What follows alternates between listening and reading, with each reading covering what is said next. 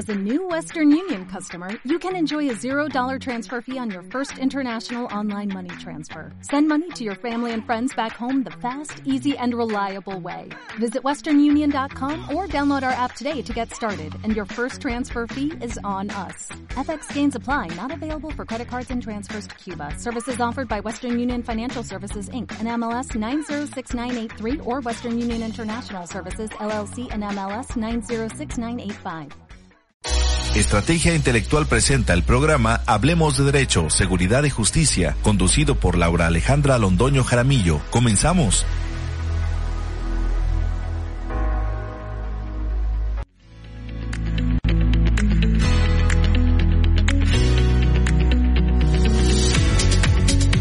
Hola, un excelente inicio de semana. Nos encontramos aquí en Estrategia Intelectual Global precisamente, y como sucede dos lunes al mes, de 10 a 11 en directo, con excelentes invitados de lujo, conocedores de temas de seguridad, justicia y derecho.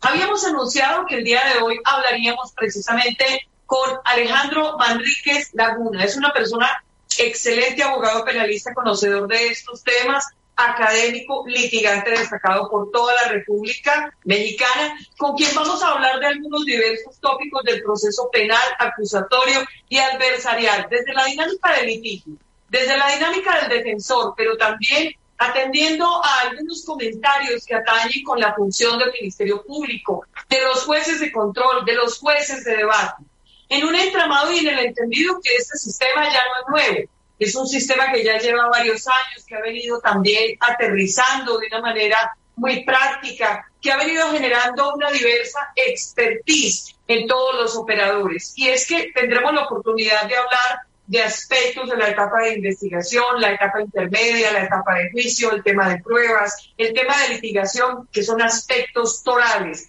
para poder tener un muy buen desempeño los operadores, tanto en los extremos procesales como los jueces. Muy bien, Alejandro, muy buenos días. Muy buenos días, doctora. Muchísimas gracias por haberme invitado a su programa y poder compartir una charla con respecto al tema que, en cierta forma, la vez pasada que nos vimos, pues escogimos de un acuerdo que es el, los límites de la función jurisdiccional dentro de la perspectiva de, del litigio penal o del litigante penal. Claro, es una actividad muy importante lo que sucede con las actuaciones de los jueces, tanto de control en la etapa de investigación como en la intermedia y por supuesto el juez de debate. Y por supuesto que entonces quienes estamos de este lado de la mesa, es decir, defensores y ministerios públicos, debemos prepararnos para entender el Código Nacional de Procedimientos Penales, cómo avanza, cómo se puede establecer una amalgama con la jurisprudencia, que es como ese dinamismo constante de cómo poder ejercitar, entender, comprender, asimilar este sistema. Aspectos torales como la prueba ilícita, aspectos torales como por ejemplo qué es lo que sucede al momento de la detención cuando una persona es torturada. Son aspectos que lamentablemente siguen siendo pan de cada día al momento de nosotros enfrentar lo que hay dentro de una carpeta, cuando recibimos la historia, cuando empezamos a trabajar en la configuración de una teoría del caso. Si defendemos de manera sustantiva o si defendemos en el entendido de alguna afectación de un derecho humano y fundamental, aspectos que por supuesto no pueden seguir haciendo presencia en un proceso. Al término del día es que el fin no justifica los medios, Ale. Entonces me gustaría muchísimo que empezáramos hablando metodológicamente para que podamos ilustrar a quienes nos siguen en el espacio de la etapa de investigación. Luego abordaríamos etapa intermedia, si te parece, estás de acuerdo. El tema, por ejemplo, de la admisión e inadmisión del medio de prueba en sí, el artículo 346, qué sucede con el juez de control, porque pareciera también que hay la sensación de que se admite todo y que entonces estamos pasando la etapa de juicio diciendo, no, es que ese debe ser un tema de valoración aspecto muy especial y luego pasaríamos a la etapa de juicio. Vamos entonces a desarrollar este programa del día de hoy, esta emisión que les quiero contar es en directo. Me ha recibido en su oficina Alejandro para que hablemos de esta forma, de, de modo pausado, etapa de investigación, intermedia y juicio. Alejandro, hablemos primero de la etapa de investigación, el juez de control y los operadores en los extremos procesales. Aquí yo creo que debemos partir de algo muy importante, ¿no? El tema no se trata, o la práctica no se trata de hacer una crítica con respecto a la función del órgano constitucional o del juez. Considero que el juez como órgano técnico dentro del proceso penal es una persona que tiene la especialidad para ser juez.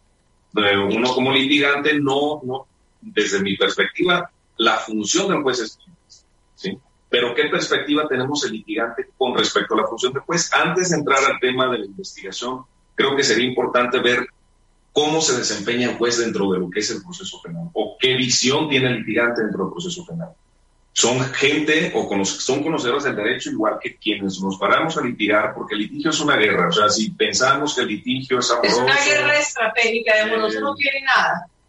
Si es una cuestión de que vamos a esclarecer el hecho con la gente del Ministerio Público o que la defensa va a participar con el Ministerio Público con la finalidad de que exista una razonabilidad y que pueda vincularse al proceso, eso es falso, ¿no? Siempre he dicho, una cosa es mentir y otra cosa es que con esa verdad que el fiscal lleva existan bases o no para vincular al proceso. Es decir, la mentira está totalmente sancionada.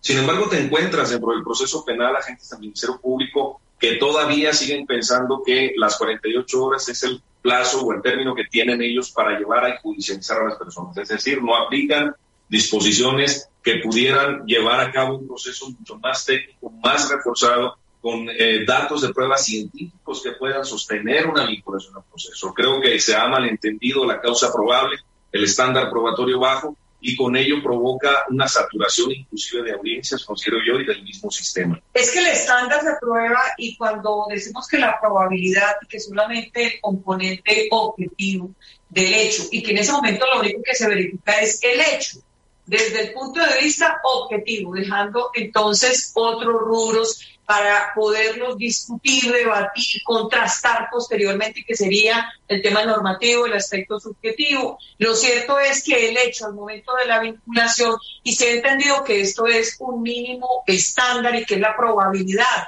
y sabemos perfectamente que en la probabilidad convergen aspectos que divergen, convergen, concurren y por supuesto que queda entonces un camino y una brecha por andar y porque los operadores seguimos trabajando para la intermedia y para el juicio. Sin embargo, debe haber y existe, creo que estamos de acuerdo, una gran responsabilidad con la vinculación, sobre todo que si hablamos de algunos delitos que implican prisión preventiva oficiosa, me parece que hay una gran responsabilidad por parte del juez de control al momento de la vinculación. Aquí, aquí los límites de la función jurisdiccional es, es muy raro, ¿no? Eh, vas y te encuentras un código nacional que te dice dentro del artículo 133, fracción primera, que el juez de control conocerá de todos aquellos actos que se generen desde el inicio del procedimiento penal. Sí, el artículo 211, último párrafo, nos dice que el procedimiento penal inicia precisamente con la denuncia querella u otro requisito equivalente, ¿no? Sobre esa base, entonces, tenemos que el juez de control tiene una forma de actuación o un límite de actuación que comienza con el inicio del procedimiento penal, es decir, con la denuncia, querella u otro requisito equivalente. Desde el punto de vista jurídico-procesal tenemos entonces un juez que tendría que tener control sobre el fiscal desde el inicio del procedimiento penal. Yo me quedo pensando situaciones que nos han ocurrido que se generen, por ejemplo, este, perdón, que se generen, por ejemplo, con respecto a, a violaciones generadas dentro dentro de la etapa de investigación. Dentro de la etapa de investigación existe una, una, un silencio absoluto con respecto a lo que sucede adentro. Es decir, ¿cómo, cómo vamos nosotros a poder combatir al fiscal dentro de esa etapa temprana donde el amparo resulta inoperante? Este, hace rato dije 211 último párrafo con respecto al inicio del procedimiento penal, corrijo, es el artículo 221.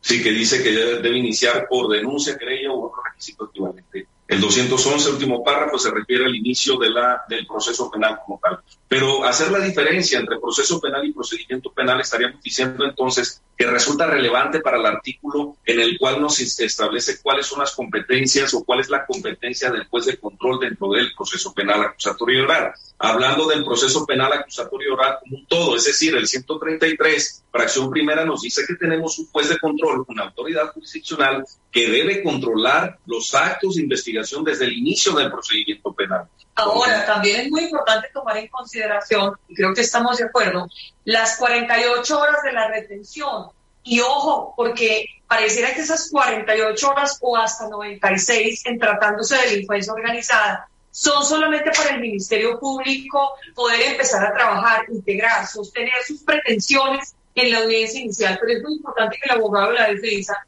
también utilice esas 48 horas o hasta 96 y pueda desatar también estratégicamente algunas actuaciones que él pueda verificar le van a servir para poder solventar todas las pretensiones que suscite el Ministerio Público en la audiencia inicial. Es decir, en ese término el abogado de la defensa debe también realizar entrevistas, solicitar videos, revisar, hablar con la familia del cliente, ir al lugar de los hechos, mirar si hay cámaras, ver en qué condiciones sucedió la detención, ver realmente y en ese momento tomar una decisión estratégica y en breve dónde va a dar la pelea en la audiencia inicial o si definitivamente la teoría del caso la va a poder exhibir más adelante y guardará ahí en ese momento silencio. Hay que ser muy estratégico. En relación a ese tema, la estrategia en propiedad de investigación, evidentemente que sería la función dentro de la defensa.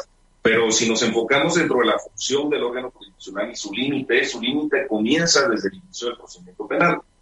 Transcurren las 48 horas, vamos a la etapa de investigación, decide la defensa, en este caso, no realizar ningún acto dentro de esas 48 horas porque resulta estratégicamente correcto ir o acudir a debatir ante la audiencia inicial. La audiencia inicial eh, te puedes enfrentar en distintos escenarios que en lo particular me han ocurrido. Jueces que están dispuestos a escuchar, jueces que están dispuestos a que las partes debatan y transmitan la información y la calidad de información que jueces que no están dispuestos a ello, no están dispuestos a escuchar y están dispuestos ellos a solicitar información para adecuar prácticamente la argumentación a las hipótesis normativas, por ejemplo. O sea, que plantean la prueba oficiosa mm, o actos de investigación ordenados de manera directa. No, no, aquí lo que me refiero es en relación al tema de la investigación como la gente del Ministerio Público. El Ministerio Público, lo que me refiero es la función del juez, o sea, el límite que tiene con respecto a la función de los órganos técnicos. El órgano técnico de la defensa tiene la capacidad o tiene el profesionalismo como para poder llevar a cabo una defensa técnica adecuada. En ese punto no tengo ningún problema. El otro problema de la fiscalía también es un órgano técnico que en teoría tendría que tener la capacidad como para investigar el hecho. El tema es entonces aquí la función o el rol que tiene el juez de control dentro del conocimiento del hecho o la comunicación de las partes en el litigio frontal. ¿Por qué? Porque la realidad de las cosas es que nos podemos encontrar jueces que sí respeten el tema de la imparcialidad, de la contradicción, de la neutralidad. De la neutralidad. Sin embargo, cada una de las partes la exhibición de su mm, pretensión con su propia carga. ¿no? Eh, ese es el tema que yo quiero enfocarme aquí. Es decir, eh, eh, creo que un tema muy delicado para el juez porque es una función sumamente importante, es el límite que tiene entre su estrado y donde se encuentran, en este caso, las partes que están litigando. Puedes encontrarte, uno como litigante advierte desde que entró un juez, si viene de buen humor, viene de mal humor, viene con dispuesto a, a, escuchar, o, dispuesto al debate. Te encuentras jueces que en determinado momento pueden de, corregir, no corregir, sino tienen a lo mejor tanta carga de trabajo, porque nos ha tocado que antes de ingresar a una audiencia sale el auxiliar de sala y nos exhorta que los debates sean cortos porque hay muchas audiencias que generar. Entonces se va perdiendo. El tema de las agendas es muy complicado. Pero es una cuestión que, como dice, cuestión de la ventanilla 14, o sea, no es una cuestión de las partes, no es una cuestión que debe resolverse dentro del órgano jurisdiccional, porque estamos, no estamos jugando a, a la política criminal, no estamos jugando a la estadística, sino que tenemos de por medio a una persona que amerite o no prisión preventiva oficiosa, amerite o no prisión preventiva. Tenemos en juego dos cosas, la libertad de una persona y los intereses de una víctima. Lo otro que considero que es muy importante y que tiene que retomar el, el, proceso penal y que me pude percatar en la audiencia que nosotros inclusive tuvimos el día de ayer, que publiqué en las redes sociales, fue nuestro cliente, fue objeto de tortura, el, el tema de la dignidad humana. O sea, es un tema de la dignidad humana que ser tratado como ser humano, o sea, el, tema de cómo tienes que verte dentro de la presunción de inocencia para no afectar psicológicamente a la persona que está dentro del proceso penal. No podemos considerar que, o no puede considerar el juez que por el hecho de tener una persona que está retenida, por el hecho que trae, tenga un abogado que sea incómodo desde la perspectiva del Ministerio Público, del órgano jurisdiccional, porque objete, porque lleve a cabo el principio de contradicción a su máximo esplendor, supongamos en el asunto o en un tema de flagrancia, en el cual el juez no considere ni oportuno ni pertinente que esté objetando, en este caso, la fiscalía, porque la fiscalía, como comúnmente se hace, al momento de estar solicitando que se verifique de legal la detención, incorpore datos eh, relacionados con la investigación, es decir, no se constriñe o no se limite a establecer una argumentación relacionada única y exclusivamente con la forma y términos en que fue detenido. Entonces aquí viene otra cuestión muy interesante con respecto a los límites. Los límites de la función jurisdiccional lo establece el mismo Código Nacional y lo establece dentro de los deberes comunes de los jueces. Hay una fracción que a mí me gusta mucho en relación al, Código Nacional que establece que debe respetar, garantizar y velar por la salvaguarda de los derechos de quienes intervienen en el procedimiento penal. Es tan amplio, es tan absolutamente amplio, que entonces tendríamos nosotros que hacer valerlo como litigante. Es decir, el juez no puede ir más allá de lo que su mismo deber común le impone dentro, dentro de un procedimiento penal. Es muy importante entender no solamente este punto de hasta dónde debe llegar el juez en ese ejercicio legítimo de la función jurisdiccional, es que esto debe haber un entramado, es decir, debe embonar de manera perfecta con el rol, además de las partes dentro del proceso. ¿Hasta dónde puede llegar el Ministerio Público? para el esclarecimiento de los hechos porque es el titular de la acción penal y esto obviamente le genera la obligación de la carga de la prueba. ¿Hasta dónde puede llegar el abogado de la defensa que frente a la carga de la prueba no tiene una obligación? Es decir, el esclarecimiento de hechos a la defensa le conviene, pero no es precisamente su obligación. Para el Ministerio Público el esclarecimiento de los hechos es una obligación y en el entendido del esclarecimiento de los hechos hasta dónde puede llegar el juez. El tema de la reclasificación dentro de la etapa de investigación, hasta dónde puede haber una reclasificación y qué puede entonces entender el juez de control para efectos de que la solicitud de vinculación poder establecer una clasificación diversa y a partir de ese hecho, allí esclarecido a criterio del juez en un grado de probabilidad, generar prácticamente el marco fáctico por donde va a trasegar el proceso de ahí para adelante. Obviamente con la visión de la clasificación del juez, que aún en la segunda instancia se puede lograr una clasificación diversa. Fíjense que una de las cuestiones que a mí me llama mucho la atención, porque me preguntan compañeros litigantes, inclusive, de cómo se va eh, haciendo el proceso penal o el procedimiento penal de manera estricta. Pareciera que todavía dentro de los límites de la función jurisdiccional cuando solicita uno un acto de investigación dentro, por ejemplo, la audiencia inicial, eh, el juez ordena que sea por conducto de la fiscalía para obtener actos de investigación. Creo que es un error fatal, creo que es una, es una desnaturalización total del sistema y lo que provoca precisamente es que el juez está pasando más allá de los límites de lo que su propia función jurisdiccional le permite. Y creo que una de las cuestiones esenciales del litigante es tener el valor de hacer el ejercicio de contradicción y oponerse al mismo juez, al mismo magistrado, en este caso, dentro del proceso penal, a través del ejercicio de contradicción, a través de los medios de impugnación que establece el Código Nacional. Evidentemente, la experiencia particular son pocos los jueces que no se molestan si uno llega a recurrirle sus propias determinaciones en audiencia, si uno le solicita una aclaración en el sentido de que me diga del por qué no puedo objetar, por qué no me puedo oponer, por qué no puedo yo en determinado momento llevar a cabo la defensa de los derechos humanos de mi patrocinado.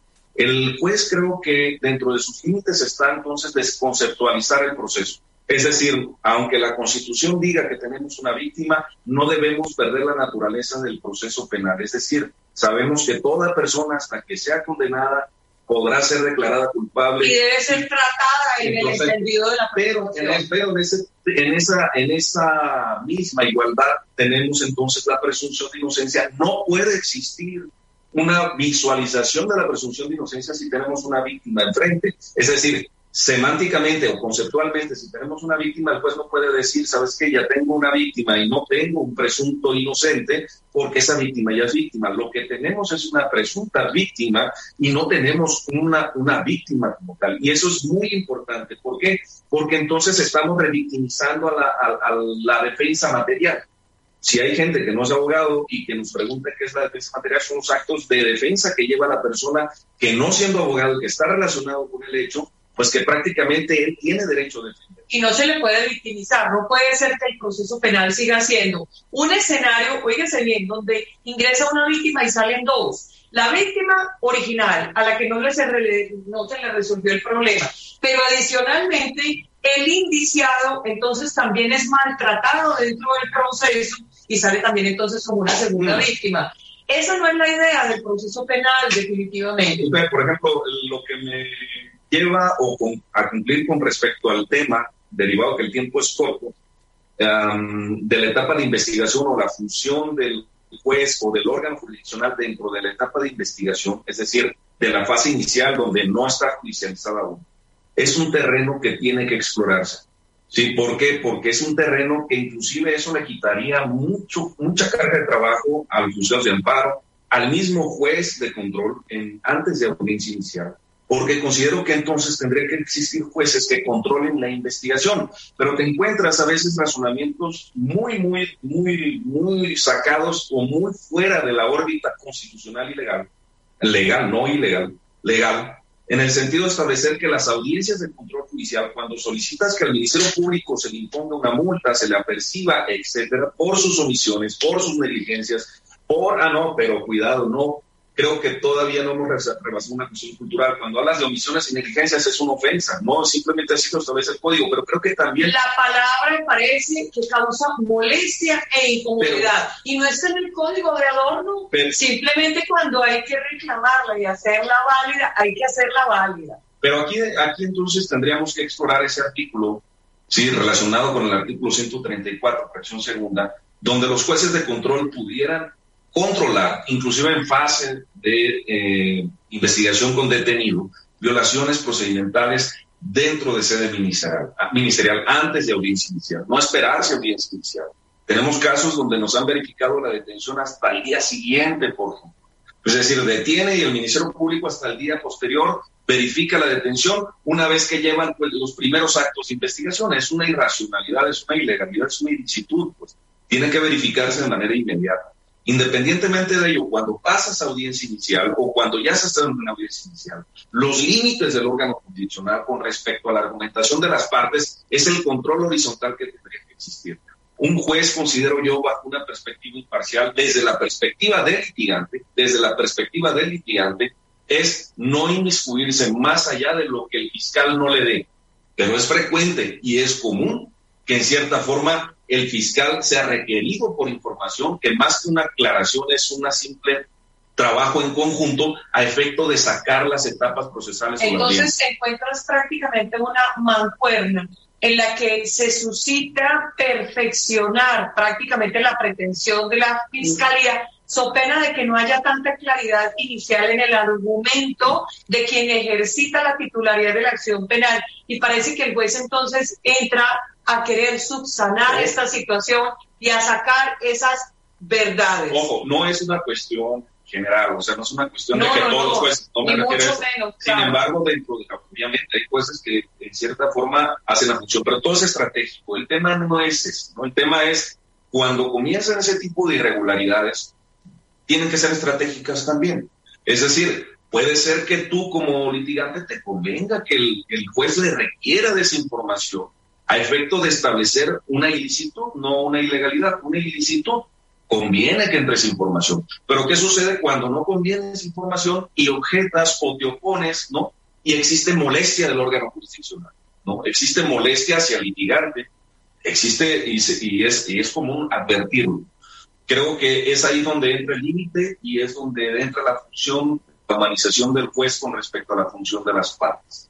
¿no? Entonces, el límite de la función jurisdiccional dentro de la etapa inicial o dentro de los actos de investigación creo que tendríamos que correlacionarlos con otras cosas. Y es muy importante el respeto de los derechos humanos, el tema de la presunción de inocencia, por supuesto, el tema de la legalidad, el tema del debido proceso y el tema de la defensa, tanto en su arista material, por supuesto, es muy importante como en la arista técnica, es decir, el, indiciado necesita en un momento dado intervenir, demostrar cosas, manifestarlas, y esta es la defensa material en sí. Pero la defensa técnica, el profesional del derecho que acompaña y representa los intereses del indiciado, Esa es la defensa técnica y por supuesto que debe respetarse, promoverse. Nadie está diciendo que se desconozcan los derechos de las víctimas, faltaba más. Y es que uno de los aspectos torales de este proceso penal acusatorio y adversarial es también poder restablecer, rescatar, rehabilitar a esa víctima que en un sistema mixto de corte inquisitivo tradicional se veía totalmente invisible como un cero a la izquierda. Nadie dice que la víctima no tenga importancia, la tiene toda pero los derechos de la víctima no pueden ser un pretexto simulado para afectar la presunción de inocencia. Aquí yo he reflexionado mucho sobre el tema, sobre, sobre todo porque creo que si me están viendo compañeros también que se dedican al litigio, se enfrenta uno a la situación de, el recabar actos de investigación de la defensa. Eh, se complica el tema porque creo que también para, para ese punto tiene que avanzar el proceso porque es responsabilidad de los órganos técnicos la información que obtenga, manejarla adecuadamente y con el fin para el cual está destinado, que es para una defensa o para un ataque procesal. El tener autoridad a efecto de recabar información. Se me hace absurdo que entra dentro del tema de los límites de la función jurisdiccional, que la defensa a efecto de recabar información tenga que acudir muchas veces o en varias ocasiones a la gente del Ministerio Público para recabarla. Sin embargo, entonces se desnaturaliza lo que es el descubrimiento probatorio. Para los que no sepan qué es el descubrimiento probatorio, en caso de la defensa es precisamente mostrar lo que pretende desahogar el juicio, es decir, con lo que pretende defender a su cliente, a su patrocinado. Para la gente del Ministerio Público, tiene la obligación de exhibir lo que le beneficia y lo que le perjudica, y el descubrimiento se materializa, salvo excepciones de ley, una vez que, el, en este caso, el posible interviniente se relaciona o relaciona materialmente con la carpeta de investigación. Si nosotros hacemos una lógica bajo ese esquema procesal, Diríamos entonces que qué caso tiene que yo le solicite al fiscal si le estoy descubriendo mi intención entonces de lo que voy a hacer en la etapa de juicio. Y eso no es correcto. ¿Qué sucede entonces cuando en cierta forma recabas información a través del órgano jurisdiccional y te dicen que sea por conducto de el agente del Ministerio Público? Hay órganos jurisdiccionales todavía que te dicen que no puedes impugnar si no se trata de una omisión o si no se trata de una negligencia. Es un absurdo. Yo he estado reflexionando sobre ese tema y si vemos el artículo 52 del Código Nacional de Procedimientos Penales, yo ese artículo lo enfoco como un recurso o medio de impugnación efectivo. Es el único, el medio de impugnación natural que tiene el Código Nacional fuera de los recursos que establece expresamente, es la generación de audiencia. La audiencia es la forma de la resolución del conflicto, de corrección del procedimiento penal, dentro del proceso penal acusatorio. Y que se puede y debe ejercitar obviamente a tiempo. Creo que hemos llegado entonces al tema muy claro de la etapa de investigación y me gustaría, Alejandro, por favor, pasemos a la etapa intermedia y la función del juez, los límites de la función jurisdiccional, cuál puede ser la sinergia adecuada entre el rol, competencias de los operadores, juez, Ministerio Público, defensa, etapa intermedia. ¿Cómo se puede lograr una buena sinergia en la etapa intermedia? Mm, dentro, dentro del Código Nacional de Procedimientos Penales, evidentemente, la, a mí no, me gusta decir la práctica, la vez pasada comentando precisamente con una persona, eh, puedes tener mucha práctica pero poco conocimiento del proceso penal. Es decir, puedes ingresar o entrar a audiencia diario y no tener conocimiento de cómo se trata el proceso penal. encuentras todavía, no, es que a este juez le gusta que se le resuelva de esta forma. Al juez le gusta que se le argumente de esta forma. Me, sucede generalmente en la Ciudad de México que las audiencias intermedias todo lo relacionan con la pertinencia y todo pasa. Es decir, nada se queda. El análisis este, entonces consideras que se queda en el rubro de la fracción primera del 346, pertinencia, y no se entra entonces en el análisis este de los otros segmentos? Este yo creo que aquí es donde tendría que entrar el estudio precisamente, considero yo, de, eh, es mi opinión muy particular, muy personal. Habrá otros criterios sobre otras formas de razonar el proceso penal, pero, pero es donde tendría que entrar el debate sobre la pertinencia y la utilidad. Es decir, si vemos que la pertinencia es cualquier acto de investigación, cualquier dato de prueba, cualquier medio de prueba que esté relacionado directa o indirectamente con la investigación, es decir, que puede esclarecer que pueda en ese momento que esté relacionado con el hecho. Y otra cosa es la utilidad, es decir, de que si realmente ese, ese medio de prueba va a servir para acreditar algo o para probar algo, ¿no? Para probar algo. Entonces, sobre esa base creo que se vuelve una mecánica simplemente de admisión de todo, a efecto de cargar de trabajo el tribunal de enjuiciamiento, ¿sí? Y sobre esa base hacer debates muy largos. mm, eh, juicios donde son más de 30, 40 órganos de prueba que terminan nulificándose previo al desahogo de los, medios de prueba de la defensa, por ejemplo, donde el Tribunal de Enjuiciamiento advierte lo real y lo claro, que existía violación de derechos humanos dentro de la obtención del mecanismo o del medio de prueba. Sin embargo, la etapa intermedia tiene muchas bondades y creo que no se han explorado totalmente. Creo que dentro de la etapa intermedia, por ejemplo, esta defensa ha propuesto el sobreseguimiento del caso cuando el Ministerio Público varía el hecho de la formulación de, de la imputación a la formulación de acusación. Un, El tema del sobreseguimiento, con el debido respeto Ale, creo que sigue siendo un tema muy de la nebulosa, lamentablemente, y tengo que advertirlo, experiencia como litigante, experiencia que otros litigantes tal vez y que nos observan y nos escuchan pueden compartir. Creo que el sobreseimiento todavía no se materializa como debería. Creo que el sobreseimiento sigue siendo un tema utópico. Discúlpeme que lo diga de esta manera, para el Ministerio Público no siempre es viable. Así la cuestión es como muy viable y muy visible para irse en la solicitud de sobreseimiento.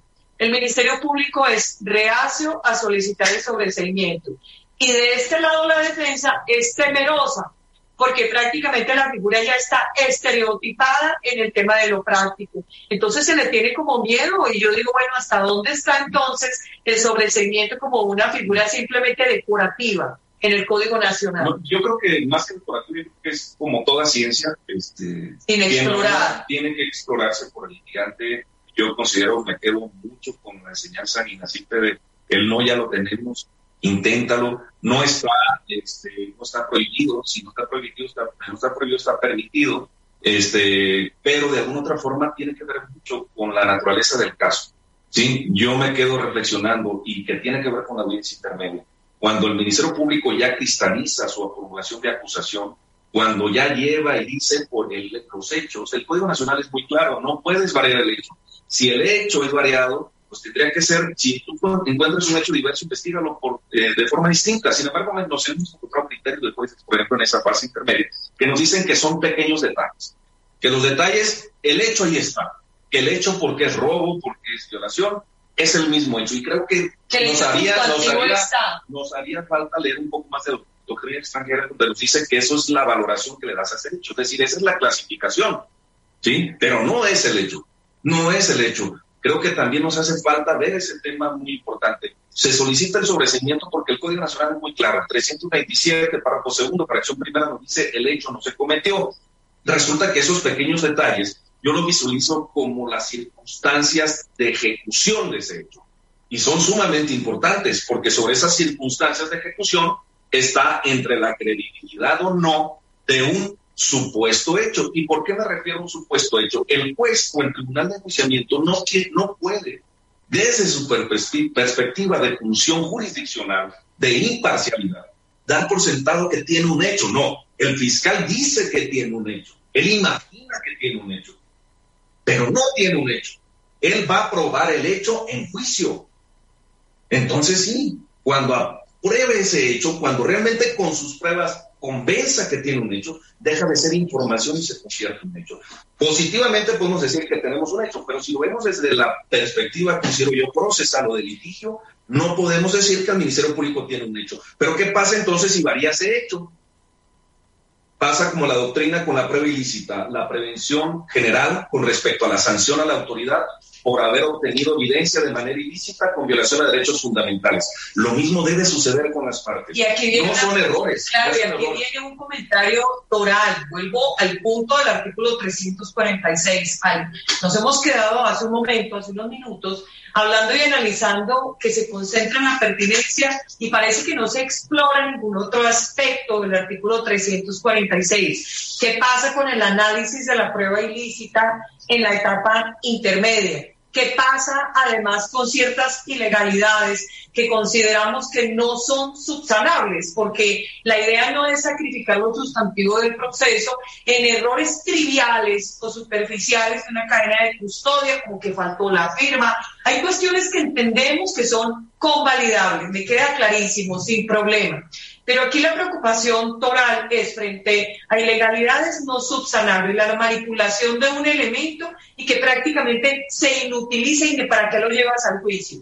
Y sin embargo se insiste con la admisión probatoria que se va al juicio. Y entonces ya contaminamos al juez, ya se presenta, lo dejamos como un tema de valoración. Incluso, entonces, ¿qué tendríamos que hacer en la etapa intermedia para poder romper con esta cuestión que se ha venido etiquetando de la prueba ilícita. Admitimos todo y se nos dice no. Esto que pasa por vía de valoración al juicio. ¿Hasta dónde se puede llegar en la etapa intermedia. Yo creo que ahí es un dentro de la limitante del juez de control o el límite del juez de control desde la perspectiva litigante. La función del órgano jurisdiccional dentro de la fase intermedia es sumamente importante.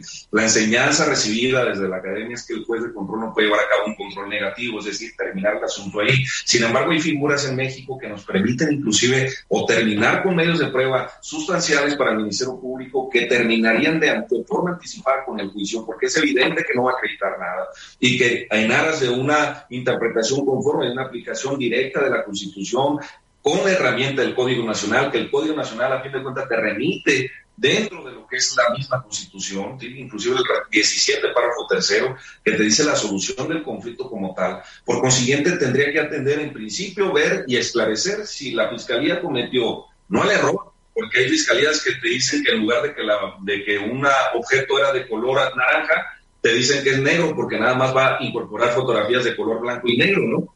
Entonces hay una ventaja allí que el juez tiene que ser, eh, aplicar realmente la norma como base, la perspectiva natural del caso y mandar una sanción para que esto se profesionalice. No nomás con el agente del Ministerio Público, sino con la defensa también.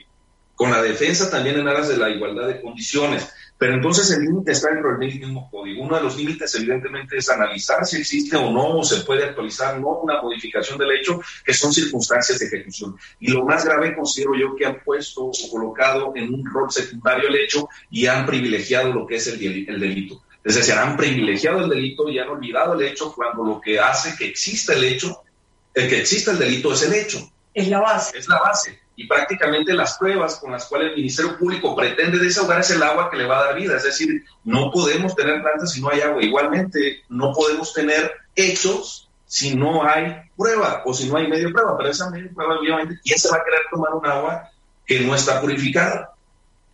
¿no? Al menos que traiga muchísima sed. Y evitar o sea, a productor de la prueba ilícita. Esto es un tema absurdo, el permitir que la prueba siga en el proceso generando un efecto corruptor en cadena secuencial que luego no lo puedas detener, es como una bola de nieve. Creería yo que el análisis eh, de la prueba ilícita debe ser más profundo desde la etapa intermedia. Lo que pasa es que también he escuchado del otro lado eh, la dinámica, de pronto la perspectiva de los jueces cuando indican que el análisis de la prueba ilícita puede implicar un análisis de fondo o sustancial que implica cierto contraste y debate de las partes y que la etapa intermedia por naturaleza no es una etapa para desahogo de medios de prueba, entonces que habría que llegar al juicio para poder generar la base y el debate y el contradebate de por qué el defensor dice es que es ilícita y el Ministerio Público dice no es ilícita. Y esto se deja para la etapa de juicio sustentado en este pretexto y entonces se dice, no, aquí en la etapa intermedia no podemos ver el tema, esto debe ser materia de valoración para que haya disputa la fuente ilícita, esa, esa fuente de cómo nació, cómo vulnera un derecho humano y fundamental, aquí en la etapa intermedia, como no podemos generar pruebas por favor, aquí no hay actividad probatoria, aquí no hay debate probatorio, arréglense ustedes en la etapa de juicio. Ah, y de hecho, el, tema, por ejemplo, relacionado con la audiencia intermedia, es, es una cuestión sumamente importante. Hace rato ponía el ejemplo del agua, eh, y creo que lo puedo visualizar así para que las que nos están viendo y nos, están escuchando mi pensamiento en, o cómo visualizo la etapa intermedia, por ejemplo, la ilicitud que nosotros hemos planteado y que ha habido jueces que en determinado momento, aun y cuando hayan admitido un medio de prueba previa, solicitud de declaración y posterior nulidad del mismo medio de prueba admitido al Ministerio Público, termina excluyendo el medio prueba previamente admitido por el fiscal. Entonces, las cosas sí suceden cuando uno las plantea y tiene la razón este, de por medio. Si dan para atrás, pues no importa, ¿no? Hay que seguir avanzando. ¿Quién va a querer tomarse un agua sucia? Hace rato le comentaba. Solamente aquel que tiene sed. ¿sí? En México, ¿quién va a querer que una, no escuchar que existe una licitud de medio de prueba, sino que pase a juicio? Aquel que quiere no que sea justicia, ¿sí? Sino aquel precisamente que quiere que se resuelva si existe un culpable o no, ¿sí? Es decir, pareciera que nosotros estamos, muchos, muchos, porque me incluyo, fui servidor público también, en cierta forma tenemos la mentalidad que entre más fallos existan, y en este caso más fallos condenatorios, pues más justicia hay, porque en México tenemos esa sed de justicia. no importa si sea, si sea prueba lícita o ilícita, es como si yo viera como agua sucia, pero el agua purificada o el agua que sí, sí, está, este, que se puede beber, pues es, es, es la aquella que sirve realmente. La, es igual la prueba o el medio de prueba que sirve es aquel que está purificado, que no tiene ningún detalle de suciedad, es aquella que en el juicio se puede ver. Es decir, es aquella que el tribunal de juiciamiento puede ver y en su momento puede tomar y puede beber. ¿Para qué? Para efecto de establecer si esa persona realmente tuvo o no tuvo que ver en ese hecho y si puede considerarse culpable. Pero encontramos entonces que, este, supongamos, eh, quieren incorporar expedientes de mil hojas o mil registros para acreditar un punto, nada más supuestamente, y establecen otra documental sobre ese punto, ¿no? Y al momento de establecer la sobreabundancia, el juez dice, bueno, sí, pero de esos registros, de ese expediente, de esas mil hojas, a ver, fiscal, escógeme lo que quieres incorporar realmente que tenga una utilidad, que sea directo. Pero eso está mal, pues, o sea, porque a fin de cuentas la sobreabundancia tiene que ver con el medio de prueba con respecto al medio prueba. Cuando dos órganos, dos medios de prueba te exceden, no con respecto a uno. Entonces considero que si nos aperturamos a hacer debates entre órganos jurisdiccionales y litigantes, sin, sin perder de vista que o considerar que una persona sabe más y la otra persona sabe menos, lo que va a ocurrir es que el sistema va a generarse. Considero que la doctrina en México tendría que generarse a raíz de esas situaciones de preguntarnos el sobrecimiento, de preguntarnos la pertinencia y la utilidad del medio de prueba. Seguimos encontrando investigaciones complementarias en las cuales no se investiga absolutamente nada de parte de la Fiscalía y con lo mismo que fuera una audiencia inicial,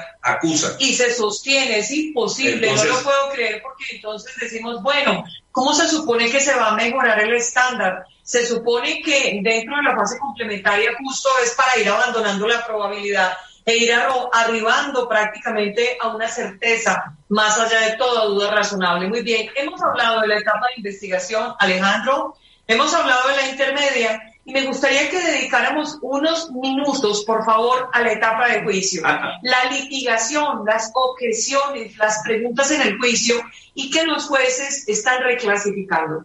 Dicen, bueno, no condeno por posesión de armas, condeno por portación. Me gustaría que abordáramos rápidamente estos tópicos a tu criterio, A mi criterio tenía con respecto al juicio, pero simplemente para cerrar lo que es con respecto a la etapa intermedia. También se vuelve estratégica. Yo, en lo particular, en los debates que se hacen sobre exclusión de medios de prueba, cuando advierto que el juez está admitiendo absolutamente nada, que absolutamente todo, que está este, admitiéndolo y que el fiscal lleva ya programado como un, argumento de cómo lo va a hacer o cómo los va a ofertar. Eh, prefiero no seguir debatiendo, es decir, no prefiero mil veces que el fiscal no se entere cuál es mi estrategia de es un desgaste innecesario y de todas maneras te estás anticipando, te estás desgastando innecesariamente y si ya entendiste desde la primera manifestación del juez que lo que viene es para valoración, pues lo dejamos para valoración con el riesgo que ello implica. Una, una ocasión en una audiencia duramos dos días de debate con respecto a medios de prueba y al final el juez de control admite todo, ¿no? Entonces al final le solicito una aclaración y le, le pido al juez que me aclare. Digo, a lo mejor está fuera de contexto la aclaración, pero quería saber por qué, si él ya sabía que iba a admitir todo, ¿para qué perdimos su siete audiencia, no? O sea, de alguna otra forma, y fue la molestia del juez, ¿no? Fue la molestia del juez, pero obviamente para mí eso eh, violenta principios constitucionales con respecto al proceso penal. Entonces, mi consejo o mi forma de ver o mi criterio sería, si hay un juez que todo admite, todo admite y todo lo basa en la pertinencia, pues simplemente dedicarse a uno a este, estratégicamente establecer el juicio Prepararse para el juicio. Porque si agotas recursos y vas a lo demás, lo único que vas abriendo tú la posibilidad de que los demás se enteren cuál es el contenido del mismo registro de la carpeta. Entonces eso te prohíbe o te inhibe inclusive o te va bajando puntos para, para, para lo que quieres al final, que es un fallo absolutorio. ¿no? Muy bien, Ale, y, vámonos, a Claro, vámonos a la etapa del piso. Es que cuando te he tenido de invitado, que esta es la segunda ocasión, surgen y surgen cantidad de temas. Alejandro es una persona muy conocedora del proceso y por supuesto que conozco ya hace varios años y hemos tenido la oportunidad de platicar no solamente acá, también en el escenario académico, hemos podido coincidir y es una persona con la que siempre hay grandes temas de debate. La verdad que sí, aprendemos muchísimo cuando tenemos la oportunidad de coincidir con ese tipo de litigantes, personas aguerridas. Muy bien, hablemos de la etapa de juicio. La etapa de juicio es una de las etapas que a mí me encanta. Yo creo que de todo el proceso penal, la que más me gusta, sobre todo por la dinámica, de la forma en que se pueden explorar objeciones, el interrogatorio, el contraexamen, eh, y, pero hay puntos muy importantes. En lo particular, me la experiencia que tengo con el Tribunal de Enjuiciamiento es de que los únicos inconvenientes que puede haber el hecho de estar interrumpiendo la audiencia con objeciones. ¿Qué se ha hecho en ese momento? aclarar, solicitar una aclaración del juez que me diga entonces qué entiende él por defensa, ¿no? O porque es una contradicción que yo vaya a defender y que me digan que ahí se materializan los principios del, proceso penal acusatorio oral y que me esté inhibiendo en mi ejercicio de defensa cuando veo que el fiscal está haciendo preguntas incorrectas que de alguna otra forma están tratando de advertirle al testigo que responda entonces, sobre esa forma, uno se tiene que ¿no? Me he encontrado en cierta Pero forma... hay una situación muy complicada. Yo creo que el artículo 373 es una limitante porque trae poquísimas objeciones, Ale. Y resulta que entonces hay jueces que dicen, me ciño a las objeciones del 373 y la doctrina es mucho más amplia. Entonces, ¿cómo podemos trabajar las objeciones cuando el artículo 373 considero respetuosamente se le hace corto? yo considero que es casuístico, ¿no? Todo eso, de alguna forma, sí, al encontrarse un tribunal de esa manera que es muy cerrado, positivistamente hablando, al Código Nacional, ¿no? Siendo que pues el Código Nacional y la en sí es creado a través de la doctrina. Entonces, sobre esa base, considero que el tema tendría que ser a través de revocaciones, a través de inconformidades dentro de la misma audiencia con el Tribunal de Enjuiciamiento, dejar aceptado precisamente esa irregularidad que puedan servir de base para efectos de algún tipo de impugnación. Llega la fricción con el Tribunal de Enjuiciamiento, pero en lo particular nos ha tocado la fortuna de que el tribunal este, reconsidere su conducta y en cierta forma comience a dejarnos eh, llevar a cabo el ejercicio de investigación. Claro. ¿Sí?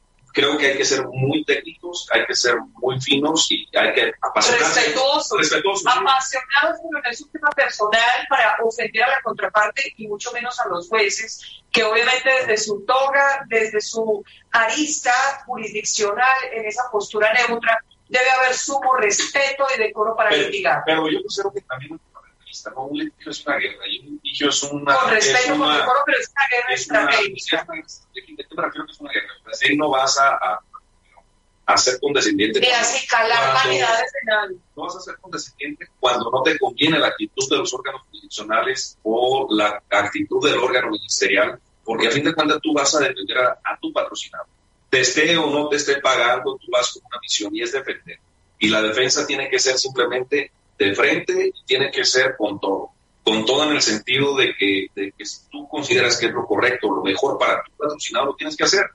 ¿Sí? Ese es el tema del juicio. El tema del juicio es no quedarse callado cuando consideres que no se debe hacer algo, pero obviamente lo tienes que hacer con técnica. Obviamente tienes que buscar las herramientas del, del Código Nacional para hacerlas valer. Si el Código Nacional se queda corto, pues búscalos en los tratados. Si se queda corto en los tratados, pues búscalo en la Constitución. Muy bien. Esa, esa, es la base. Hoy otro punto que que considero yo, que ya me he comentado con anterioridad, que existen tribunales, por ejemplo, de Alzada, que están clasificando el delito y este, están estableciendo... Oye, en la misma primera instancia, el juzgador eh, determina frente a la pretensión de la fiscalía, ok, por este absuelvo, pero condeno por este.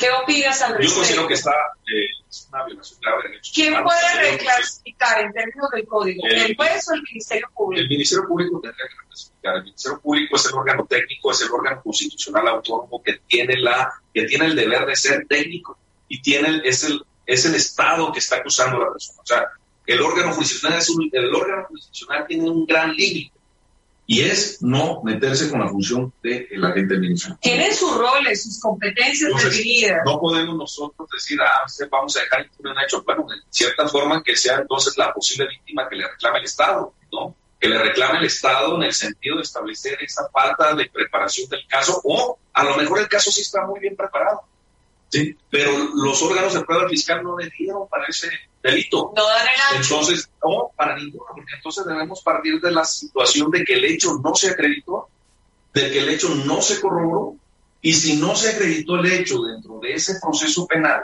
pues no se puede reclasificar. Sería una violación flagrante el hecho de decir, no, ¿sabes qué, fiscal?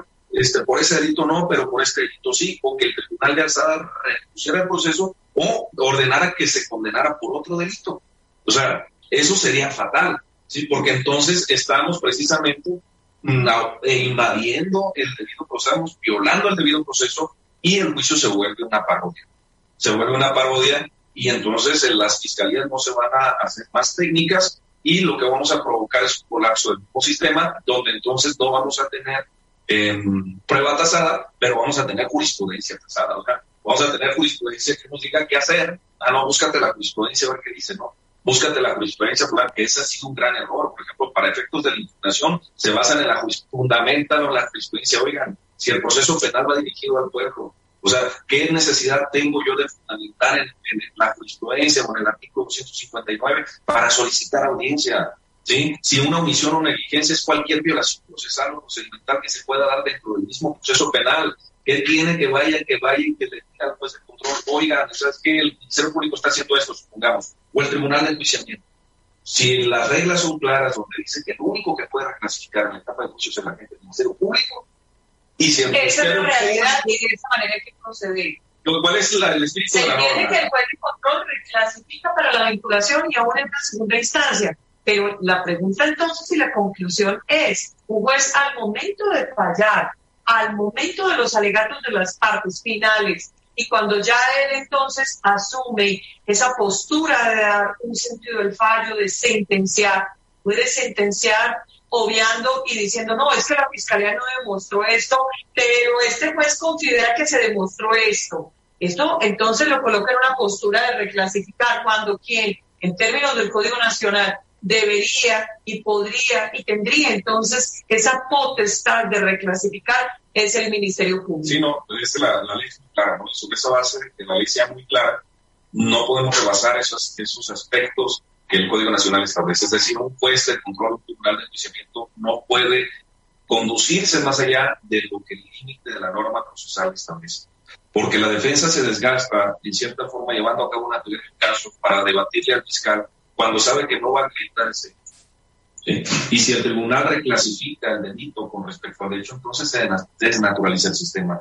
Debemos tomar en cuenta la doctrina cuando dice el rol, las funciones de las partes. Precisamente considero que para eso un sistema se transformó, para que cada quien asuma las consecuencias de sus propias actuaciones dentro del rol del proceso penal. No podemos estar eh, estableciendo de que ya existe un hecho lamentable. Para que exista un hecho lamentable, lamentable tiene que acreditarse ¿sí? tiene que responderse. El Ministerio Público es una función dentro de un todo. Y el Tribunal de Enjuiciamiento también. Y el Tribunal de Alzada también. ¿sí? Es muy interesante el tema relacionado con la reclasificación que no se puede hacer por parte del órgano jurisdiccional dentro del juicio, porque entonces él mismo está violando. Rebasaría. Pues muy bien, Alejandro Manríquez Laguna. Ha sido de verdad un gusto, muy agradecida contigo como siempre. Abres estos espacios, me permites coincidir contigo, tus conocimientos como litigante, además también como académico te tengo de contacto, lo podemos localizar a través de Facebook. De verdad muy agradecida con todas y con todos ustedes por seguir este espacio dos lunes al mes. Estrategia intelectual global por permitirme hablar con ustedes de derecho, seguridad y justicia. Un tema supremamente importante. ¿Hasta dónde puede llegar entonces el juez de control, el juez de debate, en el entramado de un sistema de partes, donde ha sido muy claro el Código Nacional de Procedimientos Penales establece de manera puntual el conjunto de funciones y competencias para cada uno de los operadores del sistema. Esto precisamente para entender que ni el juez ni las partes podemos equivocarnos y podemos entender de manera inadecuada esos roles. Muchísimas gracias. Alejandro, despídete de nuestro público. muchas gracias a ustedes por para poder participar y aportar un poco de lo que de lo poco que podemos del proceso. Realmente considero que esto va creciendo, va madurando, es lo mejor que le puede suceder a México. El proceso está naturalizado. Es correcto. Pero lo mejor que puede suceder es estar explorando temas de estas circunstancias. Exponerse a ser multado, a ser expulsado, a ser, ¿por qué no? A ser investigado, porque desgraciadamente es lo que sucede generalmente. En la, la, la contradicción lastima mucho y yo creo que es algo que debemos superar y que está fuera de la ley. Es decir, el hecho de decirte que estés mal no es porque me esté riendo ni burlando de ti, es porque estamos defendiendo. Y yo creo que eso es lo que va a avanzar y en futuras generaciones es lo que se va a cristalizar. Tendremos órganos jurisdiccionales que serán de otras generaciones, igual que otros litigantes, y esto, todo lo que hagamos todos va a contribuir a un mejor proceso y a una mejor investigación. Ojo, no quiero decir que los órganos jurisdiccionales estén pésimo, Nicolás. No, no, no, es, una, es una situación de la perspectiva de lo que uno, respetable. Uno, ve como litigante. Y sabemos que no la tiene tampoco fácil. No ve como litigante, en la nos han dicho que no tengo la razón y son jueces que realmente te dan una explicación congruente, que te dejan analizar, que te dejan argumentar, que te dejan este, establecer las herramientas del Código Nacional. Hay jueces que han planteado revocaciones en audiencia y que han admitido y que han corregido, que han dicho tiene razón la defensa entonces considero que hay de todo y es parte del litigio y era, lo que se ocupaba del proceso penal. Entonces nadie sabe más, no hay vacas sagradas en el proceso penal y considero que es un buen crecimiento y hay que seguir madurando el proceso. Muy bien, un excelente inicio de semana. Muchísimas gracias. Gracias.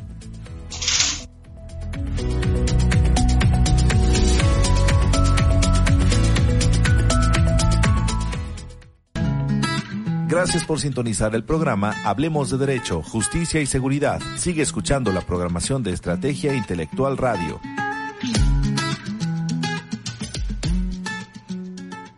¿No se merece tu familia lo mejor? Entonces, ¿por qué no los mejores huevos? Ahora, Egglands Best están disponibles en deliciosas opciones. Huevos clásicos, de gallina libre de jaula y orgánicos de Egglands, que ofrecen un sabor más delicioso y fresco de granja que le encantará a tu familia. En comparación con los huevos ordinarios, Egglands Best contiene la mejor nutrición como 6 veces más vitamina D, 10 veces más vitamina E y el doble de omega 3 y B12. Solo Egglands Best. Mejor sabor, mejor nutrición, mejores huevos. Visita egglandsbest.com para más información.